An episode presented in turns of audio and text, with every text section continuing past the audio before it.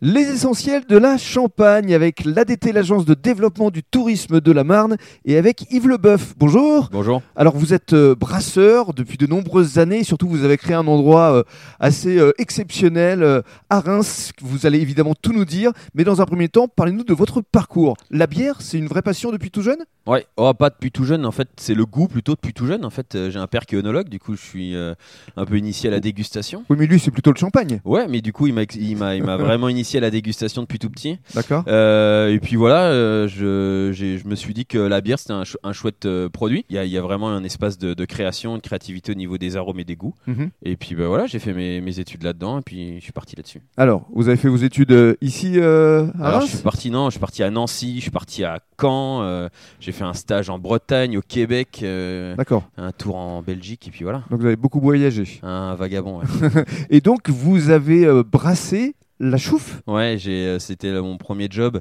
J'étais, euh, je faisais partie de l'équipe de brassage de, de la chouffe à Achouf. Et j'étais le petit lutin sur la petite bouteille. Alors c'est où exactement Achouf, c'est, euh, Achouf, c'est euh, vraiment, euh, vous prenez euh, Reims, Sedan, euh, vous allez D'accord. Libramont, Bouillon, et puis c'est à, c'est à une, une petite heure après la frontière. D'accord, mais qu'est-ce qui vous a conduit, décidé, motivé à euh, vous installer euh, ici dans le cadre d'un méga barnum que vous avez complètement rénové Oui, bah en fait, moi, ça faisait euh, ça faisait dix ans que j'étais brasseur à droite à gauche. Euh, J'ai j'ai bossé en Suisse, euh, en, en Belgique. Euh, J'ai pu euh, faire des collaborations avec des brasseurs en Angleterre, au Japon, en Norvège, un peu partout.